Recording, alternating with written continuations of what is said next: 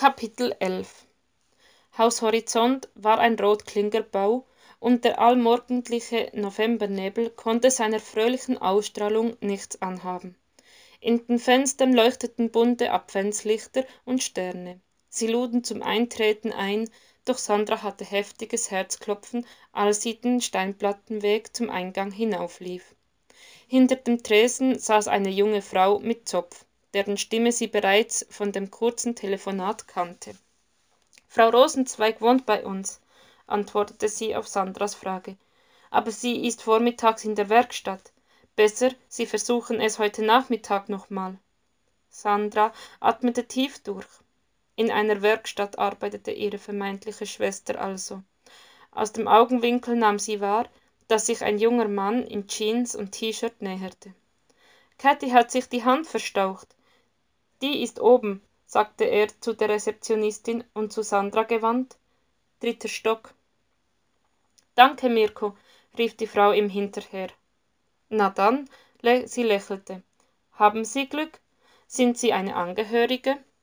Nein, ich. Mh, mm, dritter Stock, ja?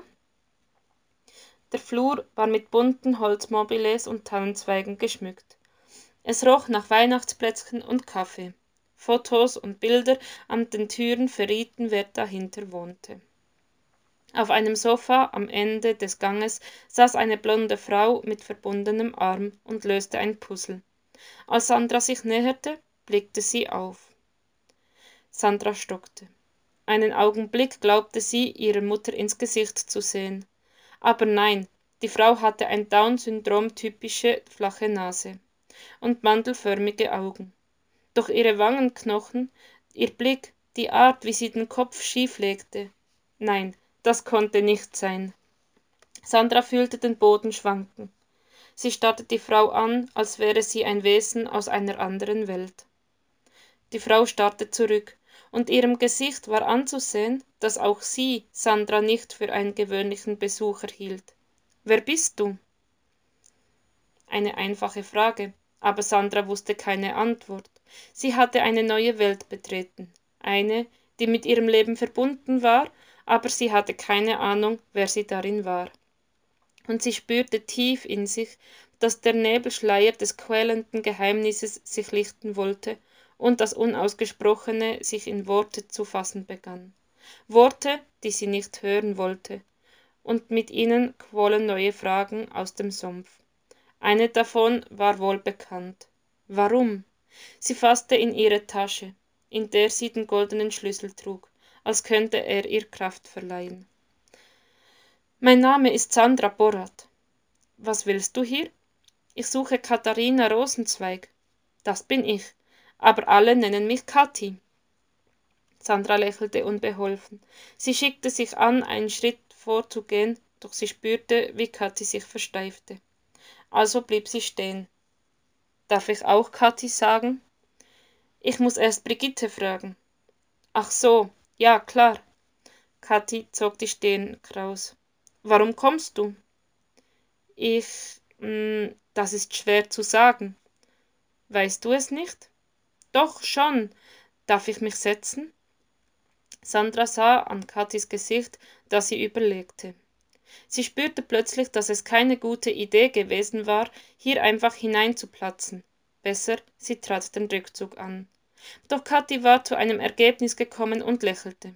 Du kannst dich da hinsetzen. Danke. Sie schwiegen einen Moment und musterten sich gegenseitig. Du siehst aus wie meine Mutter, sagte Kathi endlich. Und du wie meine. Meine Mutter ist tot. Meine auch. Und dann sagte Kathi etwas, das Sandra endgültig den Boden unter den Füßen wegriss. Bist du meine Schwester?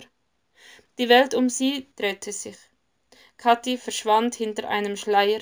Sandra rang um Fassung, schluckte hart und brachte nicht mehr heraus als ein gekrächztes Ja. Kathi musterte sie ausgiebig. Aber du siehst anders aus. Wie wer? Wie auf dem Foto. Du hast ein Foto von mir? Ja, von Mama. Zeigst du es mir? Kathi schaute sie ein paar Herzschläge lang einfach nur an. In ihren Augen war nicht zu lesen, was sie dachte. doch dann lächelte sie. Warte hier. Sandra wusste, dass ihr Vertrauen entgegengebracht wurde und es einem Adelsschlag gleichkam. Sie starrte auf das Puzzle. Es hatte wohl etwa hundert Teile und drang mit sich, was sie denken oder fühlen sollte, während sie wartete. Kathi streckte ihr zwei vergilbte Fotos entgegen. Sandra nahm sie vorsichtig. Auf einem sah sie sich als Dreijährige an der Hand ihrer Mutter. Daneben stand Kathi und lachte in die Kamera. Das andere zeigte Sandra als Teenager. Du wusstest von mir?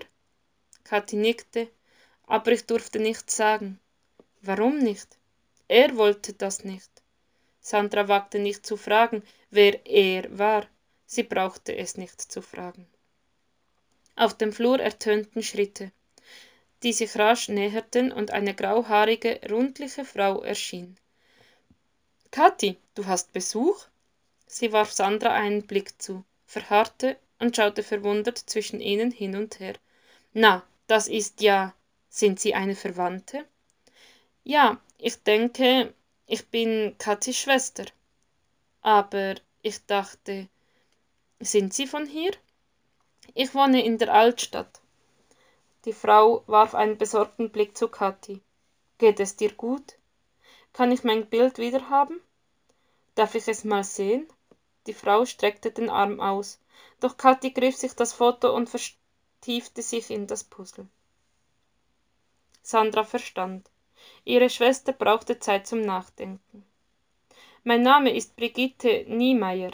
Die Frau reichte Sandra die Hand. Ich bin Kathis Betreuerin. Möchten Sie mit in mein Büro kommen? Sandra warf Kathi einen fragenden Blick zu, doch die blieb in ihrer Arbeit vertieft. Sehr gerne.